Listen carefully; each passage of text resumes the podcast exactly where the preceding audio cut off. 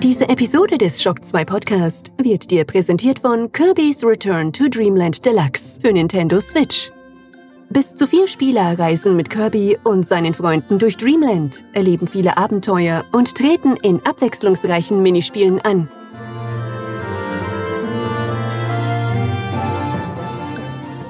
Hallo Alex, Hallo Michi. wann haben wir eigentlich das letzte Mal gemeinsam mit dem Hans-Peter und mit dem Vati aufgenommen? Ich glaube vor 17 Jahren. Das war am 14. Dezember 2019. Na fast.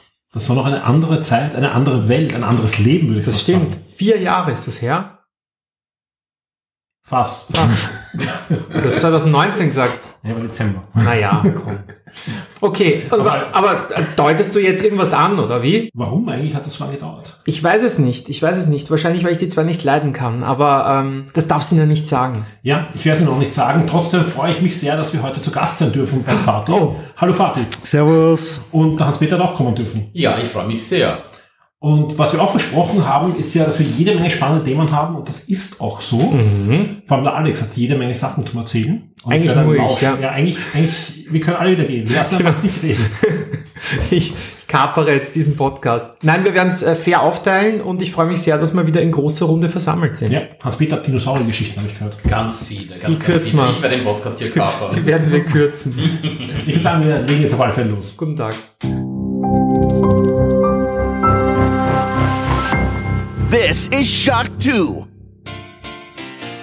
Willkommen bei den Game Minds, dein Podcast über Videospiele, das Leben, das Universum und den ganzen Rest. Fast live aus Wien mit Alexander Amon und Michael Furtenbach.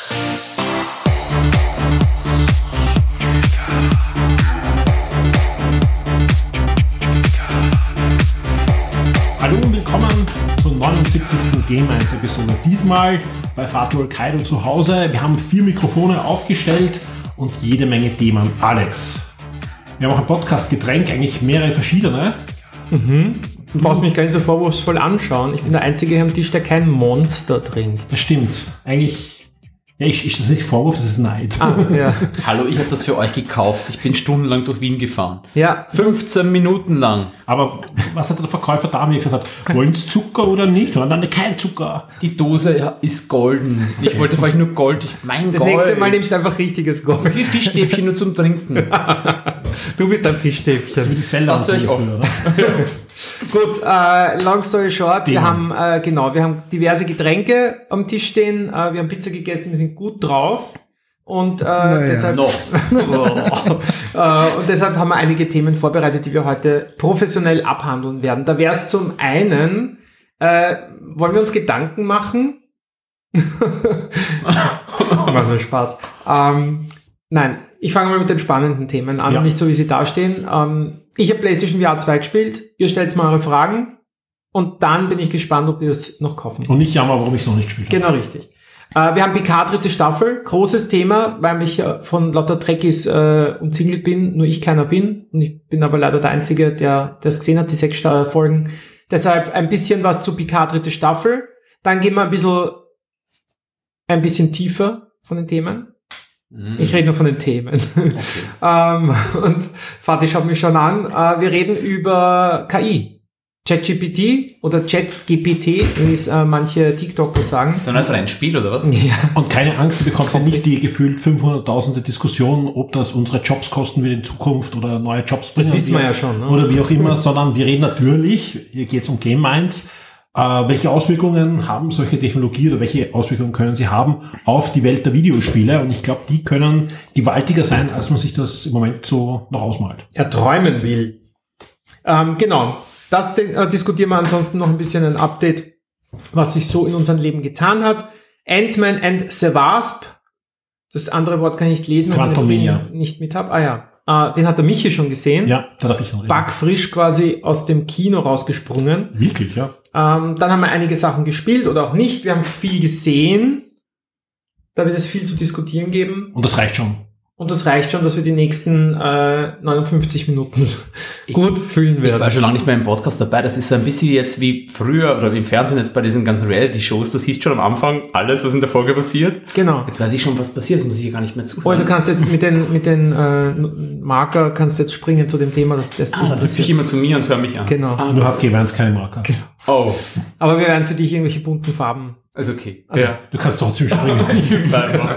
Kannst auf gut Glück hüpfen. So wie Mario damals, Ja. einfach auf gut Glück. ja, Ja, ähm, deshalb würde ich sagen, hauen wir uns rein. absolut. Und ich würde sagen, wir, wir fangen natürlich an mit der Runde, wer hat was gespielt. Klassischer geht's nicht, wenn wir schon in so einer klassischen Runde heute zusammensitzen und natürlich dürfen die, ich würde sagen Gäste, aber wir sind eigentlich wir die Gäste, ja, also der, der, der Hausherr darf anfangen. Was hast du denn gespielt? Du hast noch gut gerettet. Ist perfekter Übergang. Äh, ich spiele aktuell Metroid Prime Remake. Hm, Ähm, wird ja viel gelobt. ist cool. Äh, noch immer ein cooles Spiel. Noch immer interessantes Spiel. Hast du damals das Original gespielt? Yes. Ähm, ich habe aber zuletzt die die die Wii-Trilogie gespielt. Mhm. Und weil, weil ich habe äh, ich habe das immer ganz lustig gefunden mit den Bewegungssteuerungen.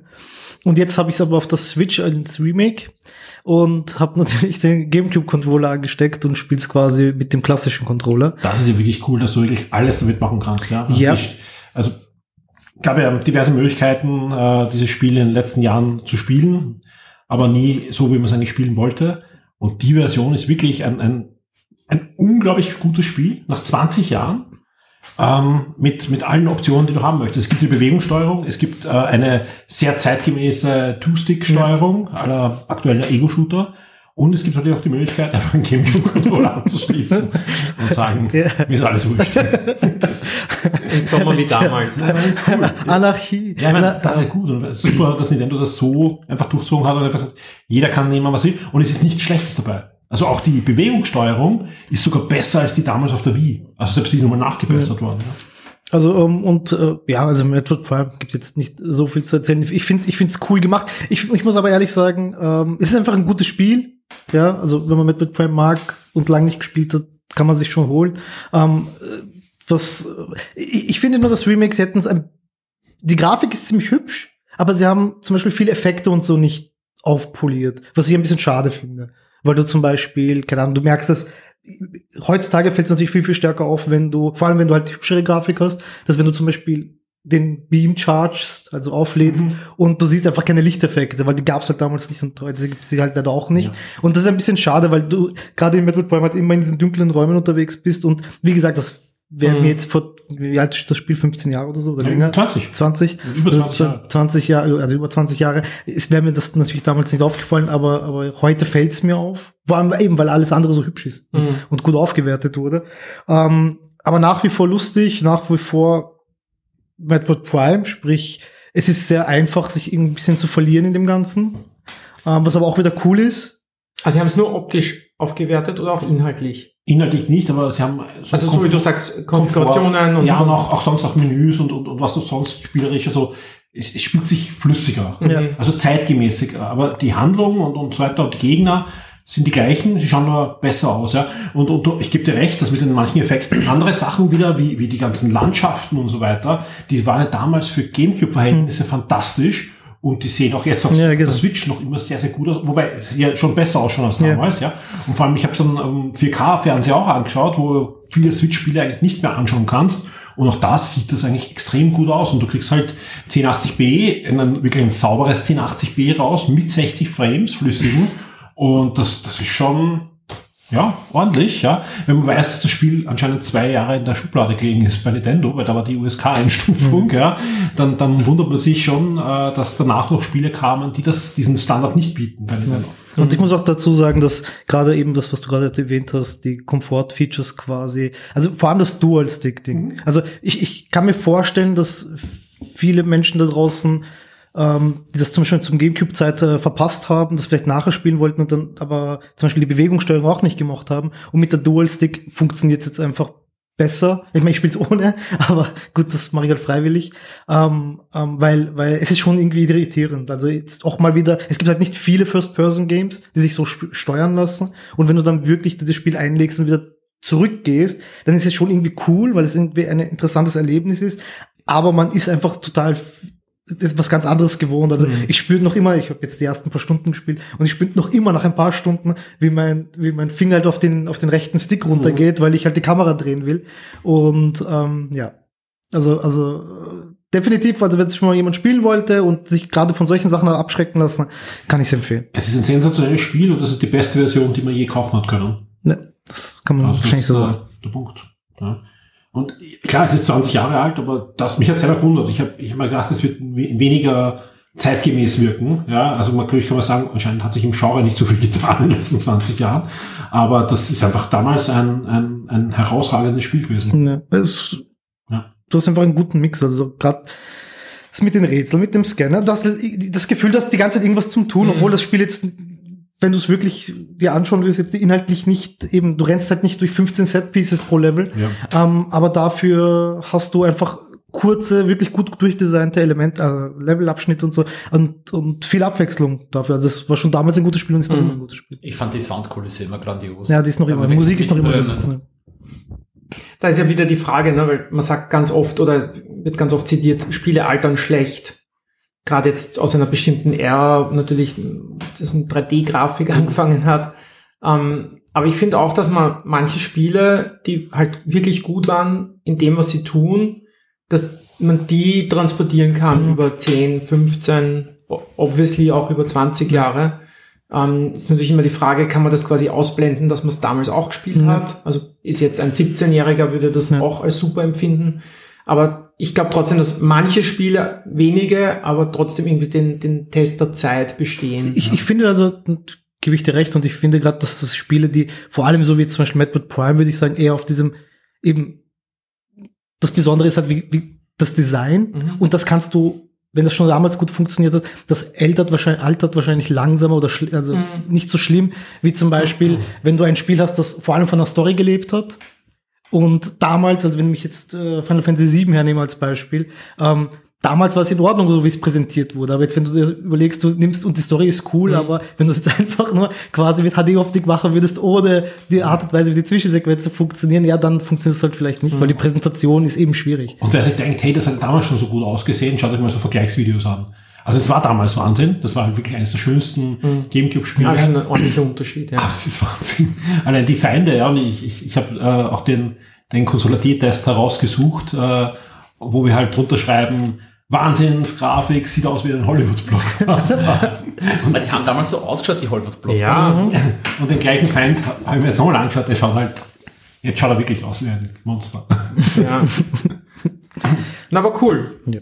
Aber eigentlich eine Überraschung. Also ich finde ja immer so, ist es ein Shadow Drop, kann man so sagen? Ja, eigentlich Das schon. war Ne? nicht voll angekündigt. Ja. Jeder, jeder wusste, dass es kommt, ja. Also eigentlich cool, dass jetzt, also nach Hi-Fi Rush jetzt eigentlich mit Metroid äh, jetzt irgendwie der zweite, hey, da ist er. Ja, was ein bisschen bitter ist natürlich für alle, die sagen, sie wollen es Retail haben. Es kommt erst am 3. März. Ähm, andererseits kann ich einen Shadow Drop heutzutage anders nicht mehr machen. Wenn ich, also ich, ich würde das eher positiv sehen. Leute, Nintendo schiebt das Spiel überhaupt noch als Retail raus. Ja, viele andere Hersteller, gerade bei Remasters, die kommen nur noch online, Digital. ja, als, als, als, als kleines Gimmick, ja.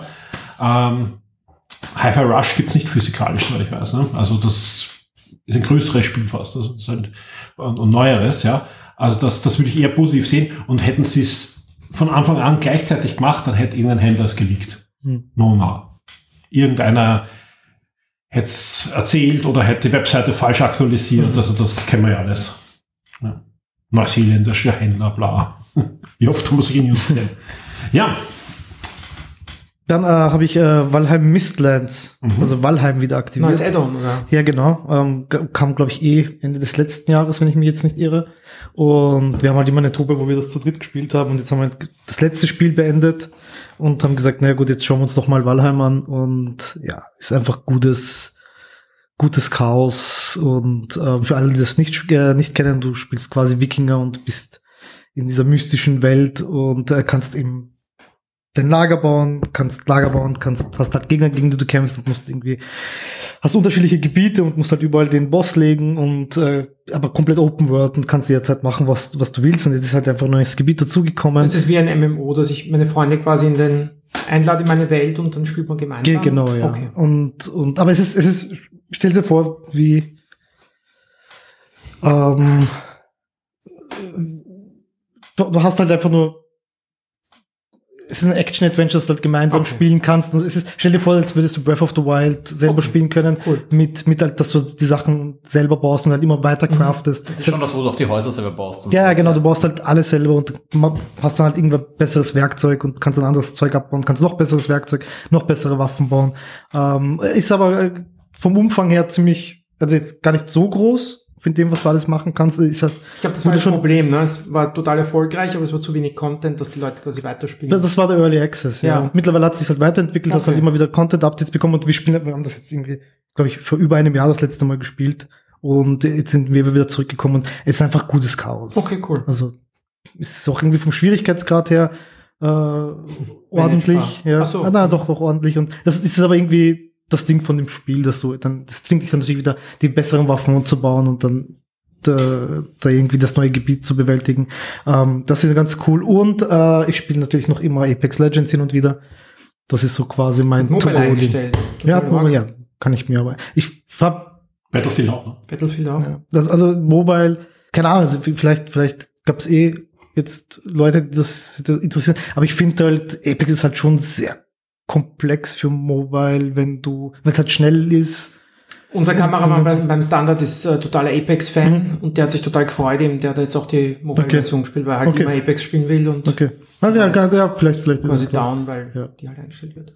Ähm, aber, aber ansonsten, ja, die haben jetzt das große neue Update bekommen, wo sie viel, viel verändert haben. Also halt, dann gar nicht so viel verändert, aber halt Sachen ein bisschen neu geordnet haben und äh, ja, gestern das erste Mal ausprobiert und ja, finde ich lustig. Also Das Niveau ist mittlerweile hoch, wahrscheinlich, weil trotzdem nur noch die Leute spielen, die es jetzt lang spielen, oder?